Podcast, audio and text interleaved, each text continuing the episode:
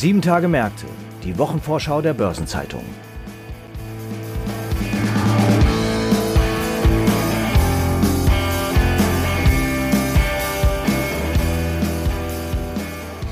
Die US-Notenbank Fed hat für März ihre erste Zinserhöhung seit dem Jahr 2018 avisiert und will danach ihre Geldpolitik spürbar straffen. Was machen die Europäische Zentralbank EZB und die Bank of England, die beide in der kommenden Woche ihre geldpolitischen Entscheidungen bekannt geben? Das ist ein wichtiges Thema in unserer heutigen Wochenvorschau.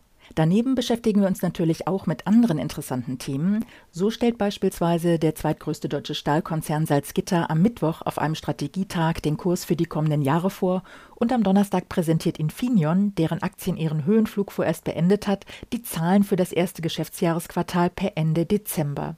Außerdem feiert die Börsenzeitung kommende Woche ihren 70. Geburtstag. Am 1. Februar 1952 ist die erste Ausgabe erschienen und zu diesem Anlass spricht mein Kollege Franz Kongbui heute mit Chefredakteur Lutz Knappmann. Und damit begrüße ich Sie sehr herzlich, liebe Hörerinnen und Hörer, zu einer neuen Folge von Sieben Tage Märkte unserer Wochenvorschau. Heute ist Freitag, der 28. Januar. Mein Name ist Christiane Lang und ich bin Redakteurin der Börsenzeitung. Es geht los mit den Notenbank-Sitzungen und dazu begrüße ich Marc Schröers, Leiter des Ressorts Wirtschaftspolitik und währungspolitischer Korrespondent der Börsenzeitung. Hallo Marc, die Geldpolitik hält uns in Atem, deshalb schön, dass du heute wieder dabei bist. Hallo Christiane, freut mich. Danke. Ja, Marc, vergangene Woche haben wir an dieser Stelle über den Zinsentscheid der US-Notenbank FED in dieser Woche gesprochen. Heute geht es, wie gesagt, um die Sitzungen von EZB und Bank of England in der nächsten Woche. Das ist ja alles wahnsinnig spannend. Ja, in der Tat. Äh, Im Fußball gibt es ja den schönen Spruch, nach dem Spiel ist vor dem Spiel. Wenn man da die Analogie anwenden würde, könnte man sagen, nach dem Zinsentscheid ist vor dem Zinsentscheid. Wie du gesagt hast, richtigerweise, die FED hat diese Woche jetzt vorgelegt. Wir haben da letzte Woche ja intensiv darüber diskutiert. Tatsächlich hat die FED auch vieles von dem geliefert, was erwartet worden war. Im März soll, wie du richtig gesagt hast, die erste Zinserhöhung seit 2018 kommen. Danach viele weitere Schritte avisiert, womöglich sogar mehr als die vier, die zumindest vor der Sitzung am Markt eingepreist waren. Bald danach will die FED dann auch damit beginnen, ihre Bilanz abzubauen. Die ist ja auf fast 9 Billionen Dollar angeschwollen in der Pandemie. Die FED steuert also auf eine geldpolitische Straffung zu, die in der Form beispiellos ist. Ja, jetzt ist die große Frage, was passiert diesseits des Atlantiks? Die EZB, die Bank of England, zwei andere der vier wichtigsten Zentralbanken der Welt entscheiden beide am Donnerstag binnen weniger Stunden.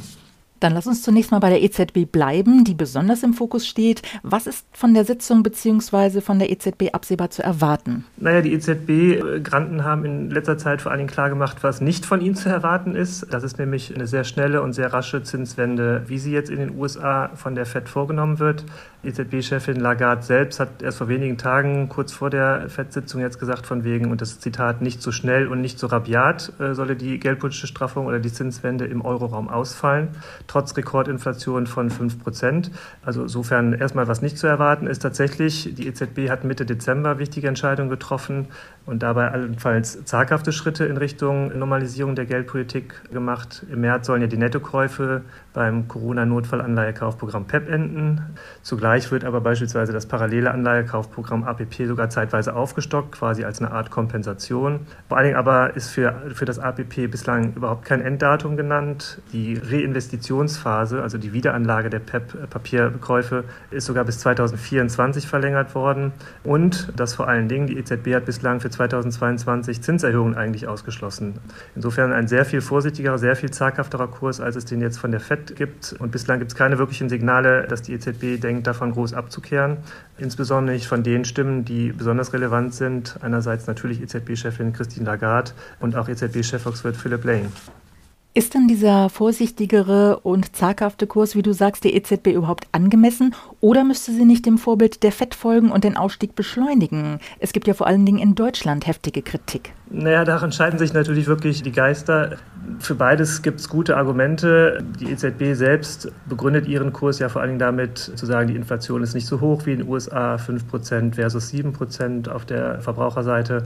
Die EZB hält noch sehr viel stärker als die FED daran fest, äh, dass der aktuelle Inflationsschub vor allen Dingen temporär ist, getrieben durch Folgen der Pandemie, weniger durch eine überhitzende Nachfrage und sie erwartet für 2022 einen deutlichen Rückgang der Inflation.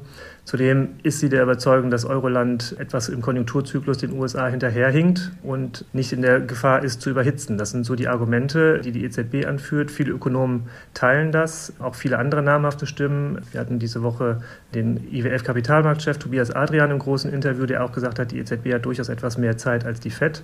Es gibt aber auch genauso gut andere Stimmen. Wie gesagt, wie hast du richtig hingewiesen, vor allen Dingen auch in Deutschland. 5% Inflation, das ist eine Rekordinflation und sicherlich viel zu hoch, weit entfernt von dem 2%-Ziel der EZB. Auch hierzulande nimmt der Preisauftrieb, gewinnt der Preisauftrieb an Breite. Die Gefahr einer Lohnpreisspirale ist sicherlich so groß wie seit Jahrzehnten nicht. Ja, und überhaupt ist die Frage, ob die aktuelle sehr expansive Geldpolitik zu einer sich doch deutlich erholenden Konjunktur passt. Auch wenn wir jetzt im Winterquartal oder im Winterhalbjahr ein bisschen Schwächephase in der Konjunktur haben ja, wie gesagt, es gibt diese Argumente dagegen. Auch in Notenbankkreisen selbst nehmen die Sorgen durchaus zu. Und das nicht nur bei denen, die als Hardliner gelten, also als Falken, wie es im Notenbanksprech so schön heißt. Bislang aber haben ganz klar diejenigen die Oberhand, die für einen vorsichtigen Kurs der EZB plädieren. Also wird sich wahrscheinlich erstmal nicht so viel ändern. Jetzt ist bei der EZB-Sitzung erstmals der neue Bundesbankpräsident Joachim Nagel dabei. Was ist denn von ihm zu erwarten? Ja, ich denke, es wird keine große Zäsur geben, so viel kann man sagen. Er hat am Jahresanfang ja übernommen. Sein Vorgänger Jens Weidmann ist Ende 2021 vorzeitig zurückgetreten, wesentlich auch getrieben durch seine zunehmende Frustration über die ultralockere Geldpolitik der EZB. Ähm, Joachim Nagel, der früher schon viele Jahre bei der Bundesbank gearbeitet hat, ähm, hat in seiner Antrittsrede jetzt Anfang Januar ganz klar gemacht, dass, wie gesagt, dass es mit ihm keine große Kehrtwende geben wird.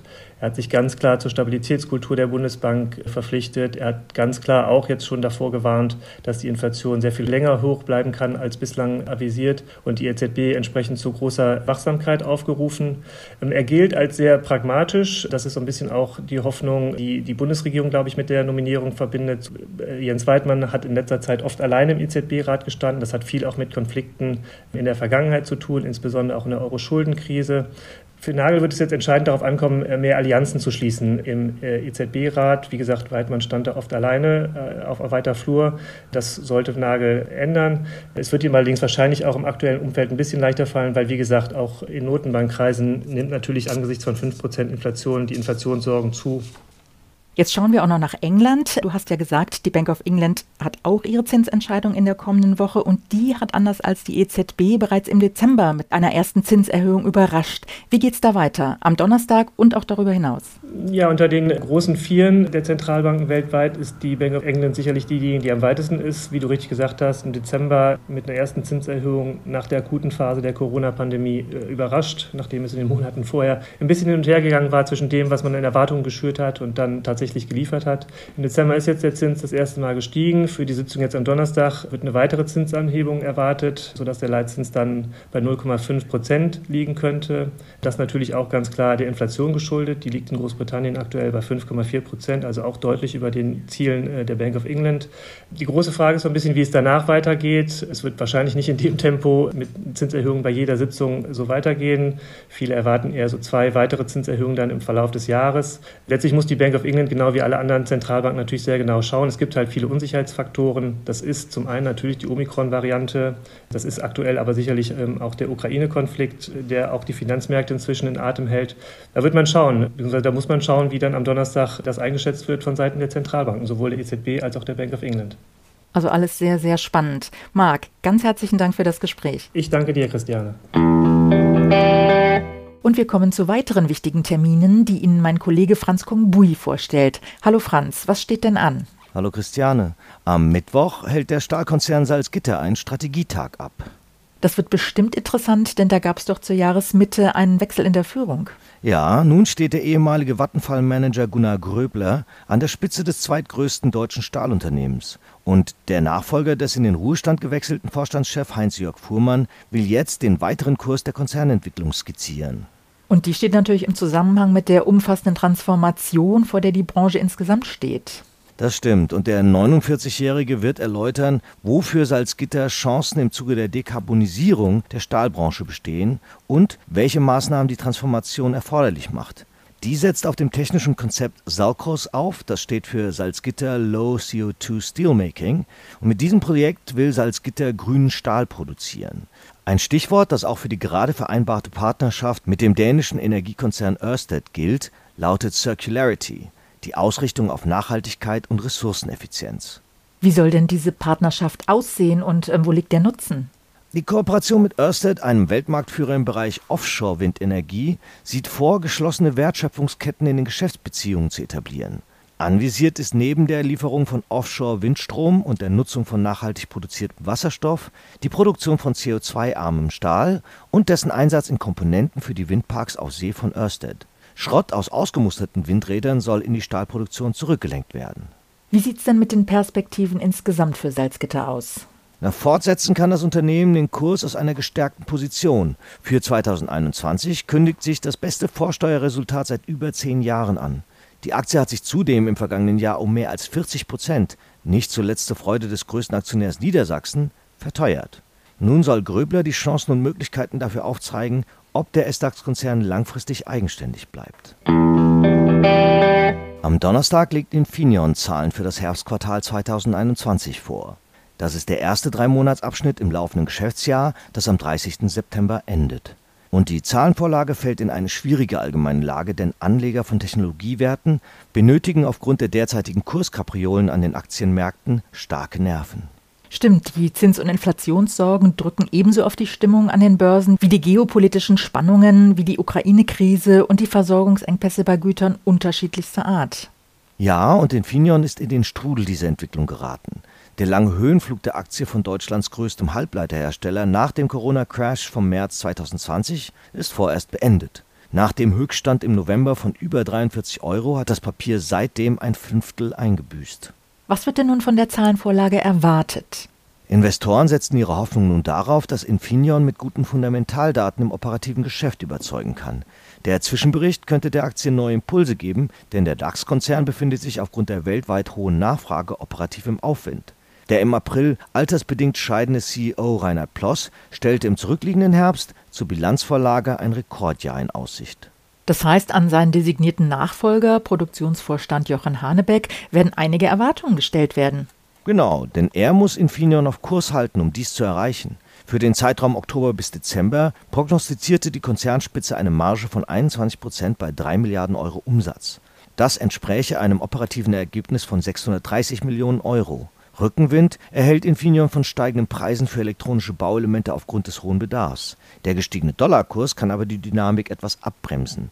Das Interesse der Anleger wird aber nicht nur auf den Zahlen des abgelaufenen Quartals liegen, sondern auch sehr stark auf dem Konzernausblick für den laufenden Turnus. Und wie erwähnt steht ein besonderes Jubiläum in der kommenden Woche an.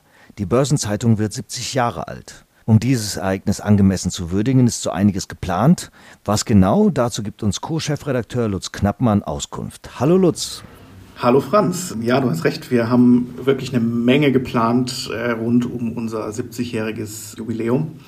Das erste, was unsere Leserinnen und Leser tatsächlich am Stichtag 1. Februar schon in den Händen halten können, ist eine große Jubiläums-Sonderbeilage. Die Börsenzeitung als Partner und als Teil des Finanzplatzes Frankfurt.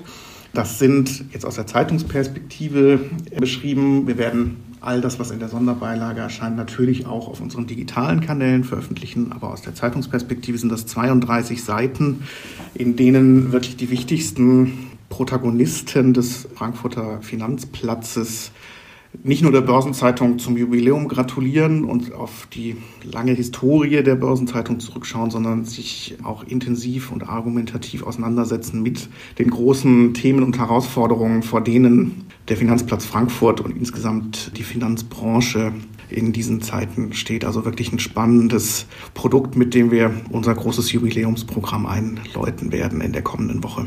Und dieses Jubiläum soll ja sicher auch groß begangen werden. Allerdings steht die derzeitige Corona-Lage einer dem Anlass angemessenen Feierlichkeit entgegen. Was ist denn hier vorgesehen? Ja, das ist tatsächlich aus unserer Sicht eine größere Herausforderung gewesen, weil wir in der Tat sehr, sehr gerne schon zum tatsächlichen Geburtstag, also jetzt im Februar, mit Kunden, mit Wegbegleitern, mit Partnern, auch mit Leserinnen und Lesern und vor allem auch mit unseren Kolleginnen und Kollegen aus dem eigenen Haus hätten feiern wollen. Das mussten wir Corona bedingt leider alles in den Frühsommer verschieben. Da ist jetzt aber tatsächlich eine Menge geplant, weil wir zwischen Mitte Mai und Mitte Juli tatsächlich wenn man so will, auf Jubiläumstournee gehen. Wir werden an acht deutschen bzw. deutschsprachigen Finanzplätzen zu Festveranstaltungen einladen. Da geht es dann tatsächlich darum, dass wir gemeinsam mit renommierten Branchenvertretern, mit vielen DAX-Vorständen beispielsweise, die auch als Keynote-Speaker auftreten werden, unser Jubiläum feiern, ein bisschen auf die Vergangenheit zurückblicken, vor allem aber auch in die Zukunft schauen.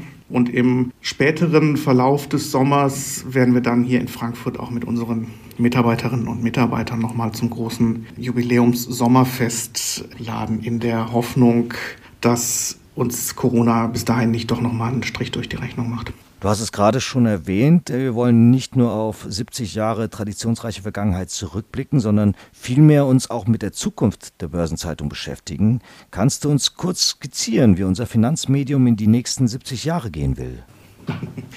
Wenn ich das wirklich für die nächsten 70 Jahre schon wüsste, dann hätte ich, glaube ich, eine tolle Glaskugel. Nein, aber im Ernst, ähm, es wird niemanden überraschen, dass das zentrale Stichwort auch für die Börsenzeitung die Digitalisierung und die digitale Transformation ist. Das ist die Herausforderung, vor der alle Unternehmen stehen, vor denen im Speziellen die Finanzbranche steht und vor der selbstverständlich auch eine Börsenzeitung steht. Das heißt, die zentrale Aufgabe für die nahe Zukunft wird sein, dass wir unsere digitalen Angebote ausbauen, dass wir auf unseren digitalen Angeboten in der Qualität, die die Leserinnen und Leser von uns gewohnt sind, unseren Wirtschaftsjournalismus anbieten, ohne dabei das Produkt, mit dem die Börsenzeitung groß geworden ist, nämlich die gedruckte Ausgabe, äh, zu vernachlässigen. Das heißt aber tatsächlich, dass wir unser Angebot verändern werden, dass wir ganz vielen Ideen und Kreativität auch neue Angebote, neue Produkte auf den Markt bringen werden und dass wir am Ende überall dort, wo Menschen Inhalte der Börsenzeitung lesen möchten oder rezipieren möchten, auch mit einem guten Angebot verfügbar sind. Das ist eine große Menge Arbeit, die wir da vor uns haben, aber auch eine super spannende Herausforderung, weil das der Weg ist, mit der wir eben tatsächlich den bisherigen 70 Jahren weitere erfolgreiche 70 Jahre Börsenzeitung dann anhängen werden. Ja, das klingt wirklich spannend. Vielen Dank für den Ausblick auf die Feierlichkeiten, die nun anstehen und auf das, was die Börsenzeitung in Zukunft vorhat. Sehr gerne, vielen Dank, Franz. Wir freuen uns alle auf die anstehenden Feierlichkeiten. Grund zum Feiern gibt es allemal. Die kommenden sieben Tage haben darüber hinaus noch weitere bedeutsame Termine und Ereignisse zu bieten und es werden auch wichtige Konjunkturindikatoren veröffentlicht. Eine Übersicht zu all dem finden Sie heute im Finanzmarktkalender auf Seite 2 der Börsenzeitung und unter börsen-zeitung.de/slash Finanzmarktkalender. Daneben ist das Folgende noch erwähnenswert. Am Montag sind wegen des chinesischen Neujahrsfestes die Börsen in China und Südkorea geschlossen. In Hongkong und Singapur findet ein verkürzter Handel statt. Am Dienstag sind dann wie auch am Mittwoch in China, Hongkong, Singapur und Südkorea die Börsen komplett zu. Derweil hält die KfW Bankengruppe ihre Jahresauftakt-Pressekonferenz online ab und die Reserve Bank of Australia informiert über das Ergebnis der geldpolitischen Sitzung. Zur Wochenmitte kommen die Mitglieder von OPEC Plus zu Beratungen über die Marktlage und die Produktionspolitik virtuell zusammen. Und die wöchentlichen US-Öllagerdaten werden veröffentlicht. Am Donnerstag sind die Börsen in China und Hongkong weiterhin geschlossen. Derweil präsentiert der Maschinenbauverband VDMA Zahlen zum Auftragseingang im Maschinenbau für Dezember und das Gesamtjahr 2021. Und zum Wochenabschluss bleibt lediglich die Börse in China noch zu. Die Ratingagentur Fitch legt die Einstufungen für Norwegen und die Ukraine vor, während Moody's Ratingergebnisse für Russland sowie Tschechien und Standard Poor's Ratings für Bosnien und Herzegowina, EFSF, ESM, Lettland, Luxemburg sowie Schweden liefern. Ein paar runde Geburtstage gibt es in den nächsten Tagen, neben dem bereits erwähnten 70. Geburtstag der Börsenzeitung, ebenfalls zu feiern. 60 Jahre alt werden Gazprom-Chef Alexei Miller, Grenke-CEO Michael Bücker und der ehemalige Grenke-Leasing-Vorstand Uwe Hack. Seinen 65. Geburtstag feiert der ehemalige Bayern-LB-Vorstand Edgar Zoller. Der frühere VW-Vorstand Jochen Heitzmann wird derweil 70 Jahre alt. Seinem 75. Geburtstag begeht Jochen Sanyo, ehemals Präsident der Bundesanstalt für Finanzdienstleistungsaufsicht BaFin. 80 Jahre alt werden der ehemalige Vorstandsvorsitzende der RNV-Versicherung Jürgen Förterer und Daniel Güdewert, vormals VW-Vorstand und zuvor Vorstandschef der deutschen Fordwerke. Und stattliche 85 Jahre erreicht Christoph Niemann, langjähriger persönlich haftender Gesellschafter und Partner von HSBC Trinkhaus. Artikel zu Geburtstagen und Personalien finden Sie nicht nur auf der Personenseite der Börsenzeitung, sondern auch gebündelt in unserer Personalia-App. Und in der kommenden Woche gibt es auch ein paar beachtenswerte Gedenktage. Es ist nicht nur wie erwähnt chinesisches Neujahrsfest, das in das Jahr des Tigers überleitet. Es wird in der kommenden Woche auch eines anderen Tieres gedacht, denn es steht der im Film verewigte Groundhog Day, der Murmeltiertag, an. Und im Übrigen beginnen am kommenden Freitag die Olympischen Winterspiele in Beijing.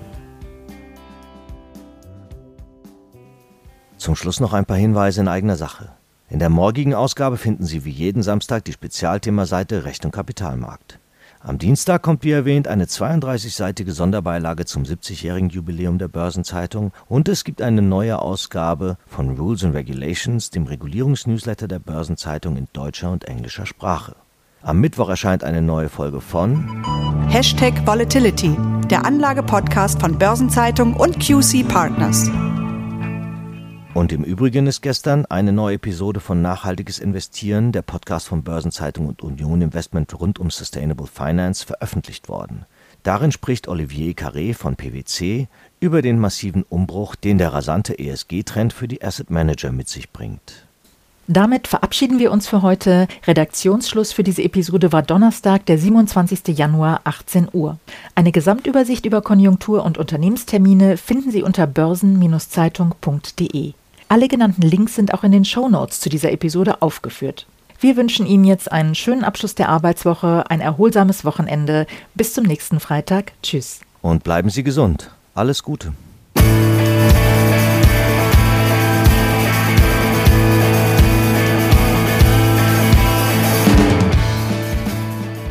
Sieben Tage Märkte, die Wochenvorschau der Börsenzeitung.